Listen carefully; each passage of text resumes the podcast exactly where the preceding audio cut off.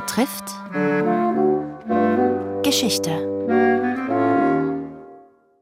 Österreich, die ganze Geschichte. So heißt der neue History Podcast von ORF 3.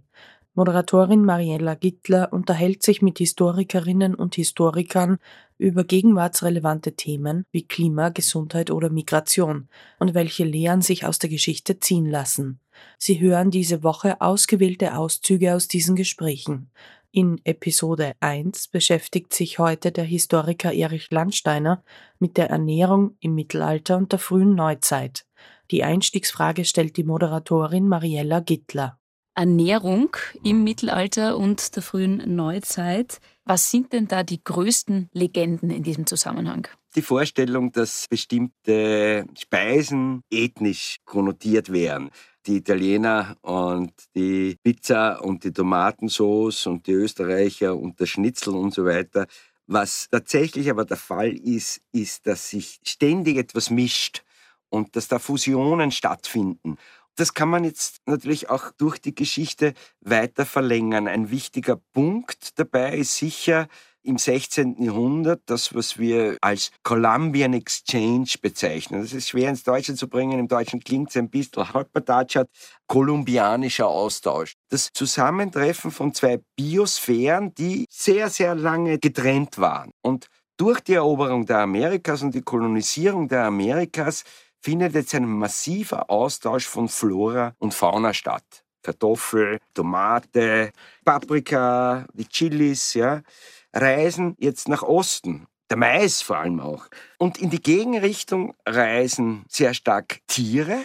Das löst in weiten Teilen der Welt dieser Austausch auch eine Art Revolutionierung der Ernährung aus, aber langsam. Es dauert unglaublich lange, bis die Kartoffel, wenn man Irland ausnimmt, irgendwie überhaupt akzeptiert wird. Die Europäer akzeptieren das nur sehr zögerlich. Die sehen das zunächst einmal als Viehfutter. Und erst durch massive Propagandierung, da werden die Pfarrer eingesetzt, da werden die sich bildeten Agrikulturgesellschaften, wo wiederum die Oberschicht eigentlich sitzt, eingesetzt, um so der breiten Masse klarzumachen, ja, das ist ein Nahrungsmittel, das auf kleiner Fläche kann man damit viele Kalorien erzeugen, esst das. Ja. Ein anderer Punkt ist der Mais. Der ist etwas früher dran als die Einbürgerung der Kartoffel in die europäische Ernährungsgrammatik. Das ist ein Prozess des 17. Jahrhunderts.